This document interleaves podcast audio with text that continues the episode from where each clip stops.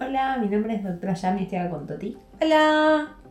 Y esto es un micro Michi. Michi, Michi, Michi. es algo un poquito más cortito de lo que venimos haciendo y básicamente esta vez de lo que vamos a hablar es de la huelga de actores y guionistas en Estados Unidos. ¿Qué es? La huelga arrancó en mayo, creo. Arrancó entre los actores, entre los escritores primero, porque a los escritores no querían pagarles básicamente residuales, estaban intentando negociar un nuevo contrato. Residuales, voy a explicar lo que son porque Ah, bueno, es sí, difícil de entender capaz. Residuales es, por ejemplo, escribiste una serie, esa serie sale al aire, te pagan por eso, pero después cada que la serie la vuelven a pasar, te deberían pagar una cantidad lógica. Lo que pasaba es que le estaban pagando tipo 3 centavos. No, no, no les pagaban. Ah, no les pagaban les directo. pagaban a, a los escritores, no les pagaban por la emisión en plataformas. Ah, ok, el problema es Netflix, Amazon. Claro, el gran problema era que en las plataformas no, no pagaban eso y entonces muchos de sus ingresos los escritores los estaban perdiendo porque eso es lo que te permite después conseguir, conseguir un, o sea, un dinero más estable para poder ir a proyectos cada vez más creativos y crecer en la industria y demás. Mm, perfecto. Pero bueno, sí, el gran problema era ese. Hay otros problemas eh, mínimos laborales, mínimos de cantidad de gente que tiene que estar eh, en la sala de escritores, depende de lo que sea. Y hay muchas cosas tipo entre eso. Pero bueno, así arranca la huelga de escritores. Uno de los problemas mm, grandes era el tema de la inteligencia artificial, ¿verdad? También, otra cosa es que los estudios querían empezar a implementar inteligencia artificial para que escribi- escribiera un primer borrador y después de ese primer borrador un escritor lo modificara, entre comillas. Y aparte, no, si no me equivoco, tampoco querían pagar los días que pasan en estudio reescribiendo. Ah, perfecto. eh, mientras se filma, porque pasa muchas veces que se reescribe una escena porque no funciona, por las razones que sea. Por todas estas razones, los escritores deciden abrirse en huelga y hasta que puedan conseguir un trato mejor o, o alguien ceda, básicamente, ¿no? Como cualquier Claro. huelga. Y hace tres semanas, en a principios de julio, los actores, liderados por la niñera socialista revolucionaria, Fran Drescher. Fran Drescher eh, decidieron también ir en huelga. Una parte es los residuales y otra parte también es la inteligencia artificial, que la inteligencia artificial para ellos sería lo que quieren los estudios, ¿no? Pagar eh, por un día de trabajo que te escaneen completo y usar tu imagen de la perpetuidad sin pagarte ningún residual. Claro, te pagan no te hoy pagan, nada. te pagan hoy por 100 dólares por presentarte y escanearte. Y te escanean. Perfecto. Tiene mucho sentido. Entonces, bueno, básicamente son cosas. Y hay algo muy importante porque la gente, quizás es- esta es la parte que cuesta más. No es la gente millonaria que está protestando, no es Johnny Depp, Brad Pitt, Claro. Angelina Jolie, no es esa gente la que, la que dice cómo no nos estás, no quieres pagar. Que más allá de eso también se merecen su- sus pagos por derecho. Pero es la gente de clase media que actúan como estrellas invitadas en series, que quizás aparecen en 4 o 5 capítulos, que aparecen en publicidades, que aparecen como extras. Hay un montón de gente que mantiene la industria como actores más de fondo, más de relleno, y sin embargo eh, no está recibiendo sus residuales. O sea, no está, no está pudiendo mantenerse para seguir trabajando en esa industria. Y no los decir nunca si escanean una cara y la ponen como Claro. extra, claro. Bueno, por ejemplo, hay, un, hay algo que contaba Edward Norton en una entrevista que no tiene nada que ver, pero simplemente contó eso. Él dice, hizo una película con Wes Anderson. Y Edward Norton es un actor, Sí. digamos, de renombre, ya tiene premios y de Sí, todo. claro. Y dice, Wes Anderson por esa película me pagó 4.500 dólares. Claro. Entonces dice, yo tengo que tomar trabajos como el, en la publicidad del perfume para poder pagarme los proyectos con Wes Anderson. Sí, no, además hay otro tema que tiene que ver con cómo creces en una industria donde ya el, el com- el comienzo de la industria, por ejemplo, ser extra, no existe. Entonces, ¿cómo, te vas, ¿cómo vas a hacer para ser conocido en algún momento, para ser algún día el próximo Brad Pitt, ponele, Claro. si nunca Harrison pudiste, Ford. Claro, si nunca pudiste empezar. O sea, esto hacia dónde va es llegar a un punto de escanear actores conocidos y o muertos y Claro. ver las mismas caras por la eternidad. Y yo no sé si eso es algo que nosotros queremos como espectadores, porque después hay que ponerse del lado de un espectador, ¿no? Decir, bueno, ¿qué quiero yo como espectador?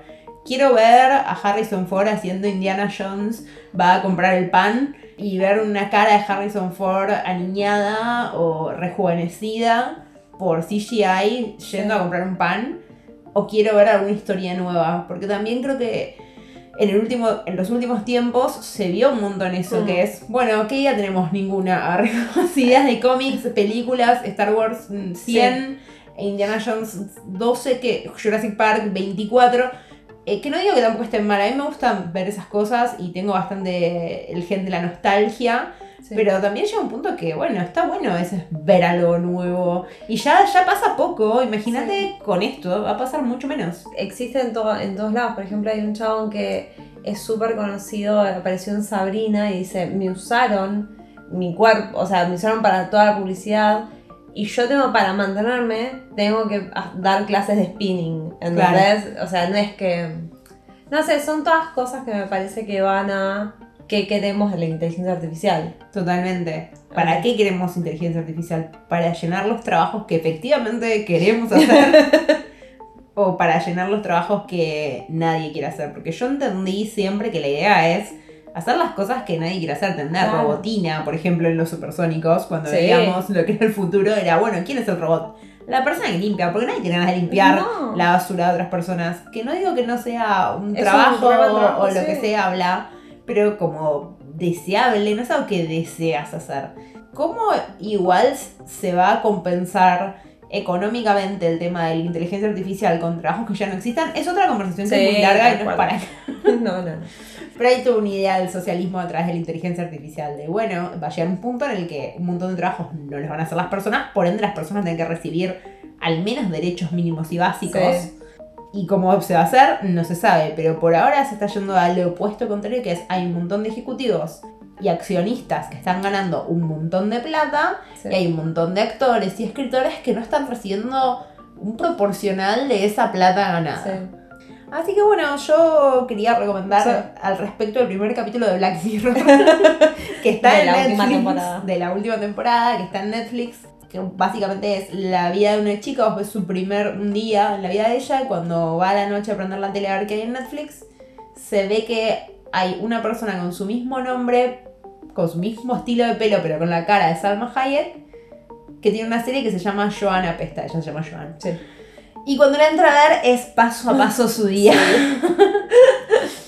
Entonces, bueno, nada, va a decirle a Salma Hayek, tipo, ¿cómo me hiciste esto? No tan así, pero bueno, la tienen que ver. Y Salma Hayek dice, no, no, esa no soy yo. A mí me escanearon la cara y el cuerpo y me ponen a hacer cualquier cosa. Dentro de esto, la vida de esta chica, que también había firmado los términos y condiciones porque alguien leyó los términos y condiciones de Netflix. Nadie. es imposible, es larguísimo Sí. no tiene sentido lo que dice. Esa serie trata puntualmente el problema que está sucediendo ahora. Eh, y también hay otro que se llama Simone, eh, una, una película bastante vieja, de principios del 2000, si no me Sí, equivoco. con Al Pacino. en donde él era un director-escritor que quería hacer su película. Está con Winona Ryder y él tiene, entre comillas, problemas con las actrices Mujeres. mujeres. Entonces se aparece un chabón y dice: Tengo esta inteligencia artificial, puedes hacer tu película. Y termina haciéndola y hace un montón de cosas, pero ahí te lo plantean desde el lado más creativo. Nadie sabe que es una inteligencia artificial. Pero es una buena pregunta de, che, si podés reemplazar a la gente copiando y pegando partes de otra persona, ¿dónde para también, no? Totalmente. Pero bueno, es un tema que capaz de repente se adelantó muy rápido. Sí. Nadie esperaba que fuera a pasar esto tan rápido de escanear a las personas. Por otro lado, la gente que hace CGI también está ganando muy poca plata, que Sí, parte del problema. Y los hacen trabajar un millón de horas y hay pocos estudios de CGI. Sí. que esa es otra conversación, pero bueno, están las cosas bastante picantes y dependiendo de lo que pase con estas huelgas, también va a marcar un poco lo que va a pasar en las otras industrias, porque al fin y al cabo se puede tomar como precedente lo que pase con los actores, con lo que pase con otras industrias, con lo que pase en Estados Unidos, con lo que baje para acá para el mundo, porque al final del día, bueno, ¿no? Estas cosas se sientan como un Sí, antecedente. está bueno analizarlo desde para dónde va a tirar. Y bueno, todos tenemos Sí. trabajos que pueden ser reemplazables por inteligencia artificial. Bueno, por ejemplo, la otra vez vi que en Walmart de Florida habían Sí. cancelado las cajas que eran automáticas Sí. porque la gente se robaba muchas Entonces volvieron a poner tipo cajeras, Claro. por ejemplo. Pero bueno, sí, Ya sabemos eventualmente. que no pueden reemplazar las máquinas. No, bueno, eventualmente van a buscar la manera de que Y no sí. robes. No robes. Bueno, acá, por ejemplo, te chequean cuando Claro. el ticket. Pueden hacer, supongo, algo así. Viste que igual los yankees son medio Sí, especiales porque les toquen sus cosas, sus tickets, su mercadería, ¿no? Que mm, sacan una arma y la el arma que compraron en el mismo Walmart. Yo iba a mirar Pharmacity y me miraron mal y no dije nada. Nada, hay que ver para dónde va esto y díganos qué piensan ustedes. Si les parece que el reclamo es justo o no. Si Y- quieren que hablemos más, hagamos un gran capítulo sobre esto. un gran capítulo sobre esto. Y la segunda es series o películas relacionadas con el tema. Que capaz Sí, podemos hacer un capítulo sobre inteligencia artificial. Sí, sobre las tecnologías en general. Sí, re. Bueno. Bueno, muchas gracias por escucharnos. Miau. Miau miau.